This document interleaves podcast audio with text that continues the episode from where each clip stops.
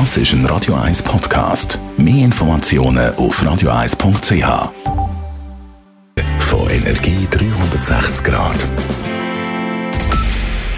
Es ist 9 Uhr. Radio 1, der Tag in 3 Minuten. Mit dem Dave Burkhardt. Theresa May bleibt vorläufig britische Premierministerin.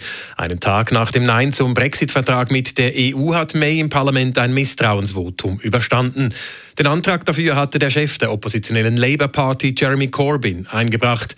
Das Resultat der Abstimmung fiel mit 325 zu 306 Stimmen knapp aus. Unmittelbar nach der Abstimmung kündigte May mehrere Treffen für die kommenden Tage an.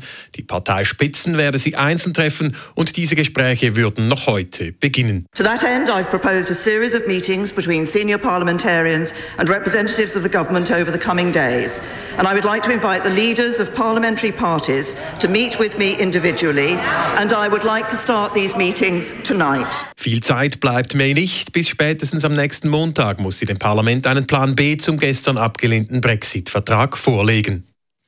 Unabhängig vom Misstrauensvotum gegen Theresa May erwartet die EU rasch Klarheit zur britischen Position.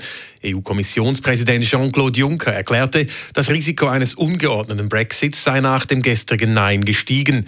Der Brexit-Chef und der der EU, Michel Barnier, schloss Nachverhandlungen beim Austrittsvertrag zunächst aus. Es sei nun an Großbritannien, einen Vorschlag über das weitere Vorgehen zu machen.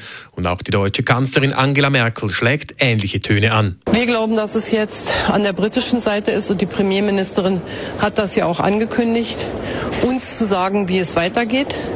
Wir wollen den Schaden, und es wird in jedem Falle einen Schaden geben, durch den Austritt Großbritanniens so klein wie möglich halten. Auch die Schweiz verfolgt die weitere Entwicklung zwischen der EU und Großbritannien genau, vor allem was allfällige Nachverhandlungen beim Brexit-Vertrag betrifft. Solche Nachverhandlungen hatte Bundespräsident Ueli Maurer auch für das Rahmenabkommen zwischen der Schweiz und der EU gefordert.